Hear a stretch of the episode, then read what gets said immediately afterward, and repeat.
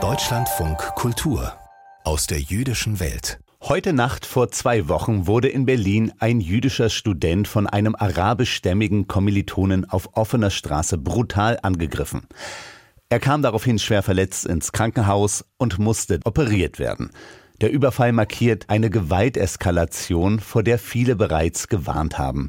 Denn die Stimmung an deutschen Hochschulen ist seit dem Pogrom der Hamas vom 7. Oktober und dem folgenden Gazakrieg aufgeheizt. Radikale Stimmen aus dem muslimischen und linken Spektrum hetzen gegen Israel und schüren Hass auf Jüdinnen und Juden weltweit. Wie es also aussieht, wenn aus Worten Taten werden, schildert Carsten Dippel mit Beobachtungen von der Freien Universität Berlin. Lahav Shapira hätte sterben können. Es ist ein ganz normaler Freitag in Berlin Mitte. Am späten Abend verlässt der jüdische Lehramtsstudent in Begleitung einer Freundin eine Bar. Ein Kommilitone, wie sich später herausstellt, hat Shapira wohl in der Bar erkannt und schlägt auf der Straße zu. Shapira geht zu Boden, wird von dem Täter getreten, der daraufhin flieht. Mit schweren Kopfverletzungen wird das Opfer ins Krankenhaus gebracht. Es ist eine Tat, die erschüttert und Bestürzung auslöst, jüdische Menschen jedoch nicht überrascht. Seit dem 7. Oktober warnen wir davor, dass die Gewalt gegen uns nicht lange bei bloßen Wörtern bleiben wird, sondern dass es nicht lange dauern wird, bis Jüdinnen und Juden auch physisch angegriffen werden in diesem Land. Sagt Hanna Weiler, die Präsidentin der Jüdischen Studierendenunion. Seit dem Pogrom der Hamas in Israel am 7. Oktober hat sich die Situation für jüdische Menschen auch hierzulande dramatisch verändert. Sie fühlen sich verunsichert, haben Angst, meiden allgemein die Öffentlichkeit. Vor allem an den Universitäten und Hochschulen hat sich etwas spürbar verändert. Im Schulterschluss zwischen linken Aktivisten und radikal gesinnten muslimischen Studierenden wird unter dem beschönigenden Motto Pro Palästina gegen den Staat Israel gehetzt und Hass gegen Jüdinnen und Juden geschürt. Jüdische Studierende finden sich langsam in einer neuen Lebensrealität ein. Und in dieser Lebensrealität wird es fast schon normal, dass man das Gefühl hat, am Campus nicht sicher zu sein. Die Stimmung auf dem traditionell linken Campus der Freien Universität ist seit Wochen angespannt. Bereits Mitte Dezember kam es zu einer Hörsaalbesetzung durch sogenannte pro-palästinensische Aktivisten. Jüdischen Studierenden wurde der Zutritt verweigert. Es gab Handgreiflichkeiten. Die Uni ließ die Aktion nach Stunden von der Polizei beenden.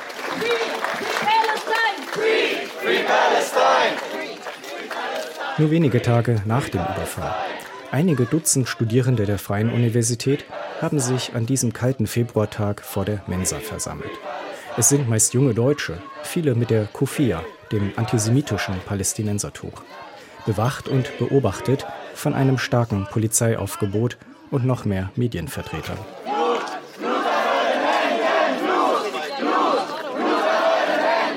Die Stimmung ist aggressiv. Nur zwei Mitglieder des Palästina-Komitees sind für die Presse zuständig. Ansonsten will niemand reden.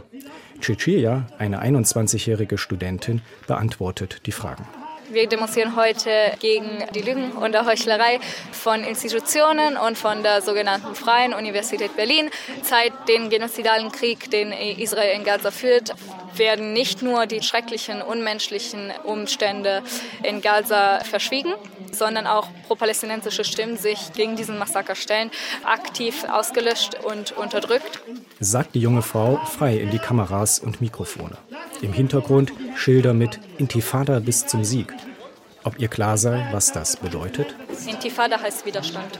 Die Hamas wurde von Deutschland, von der ganzen westlichen Welt verurteilt, zu Recht auch. Was aber nicht verurteilt wurde, sind die über 27.000 Opfer in Gazastreifen. Was nicht verurteilt wurde, sind die Kriegsverbrechen Israels. Es ist das übliche Schema der Kritik am Vorgehen Israels in Gaza. Nur wenig Probleme damit, Hamas-Propaganda wiederzuleben. Auf der Bühne wird schnell deutlich, dass hinter der geschönten Version für die Journalisten radikalere Ansichten stecken. Ein Redner gibt zu verstehen, dass man den jüdischen Kommilitonen und Aktivisten Lahav Shapira schon länger im Visier hatte. Spätestens seit der Hörsaalbesetzung am 14. Dezember, als Shapira mit anderen versuchte, in den Hörsaal zu gelangen. Dass der Angriff eine antisemitische Tat war, sei die demagogische Darstellung der Lügenpresse.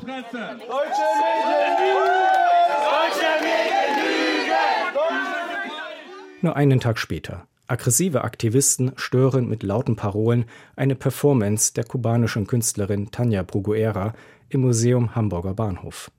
Sie will 100 Stunden lang Hannah Arendts von den Ursprüngen und Elementen totalitärer Herrschaft lesen, einen Raum für Dialog ermöglichen.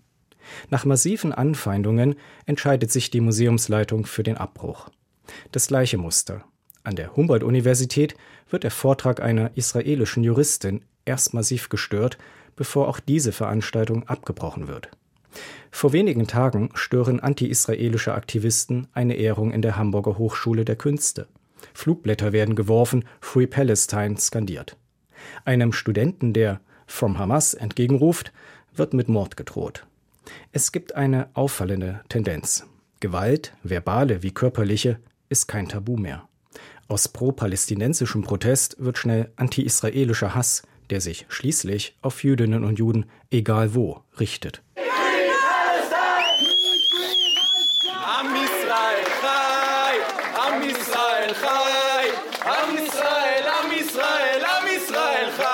Auch vor der FU kommt es zu einer verstörenden Szene, die nicht groß auffällt, aber im Wissen um das Schicksal Lahav Shapiras Ängste weckt. Vor eine kleine Gruppe mit Israel-Fahne stellt sich eine Aktivistin mit Kufia und Corona-Maske.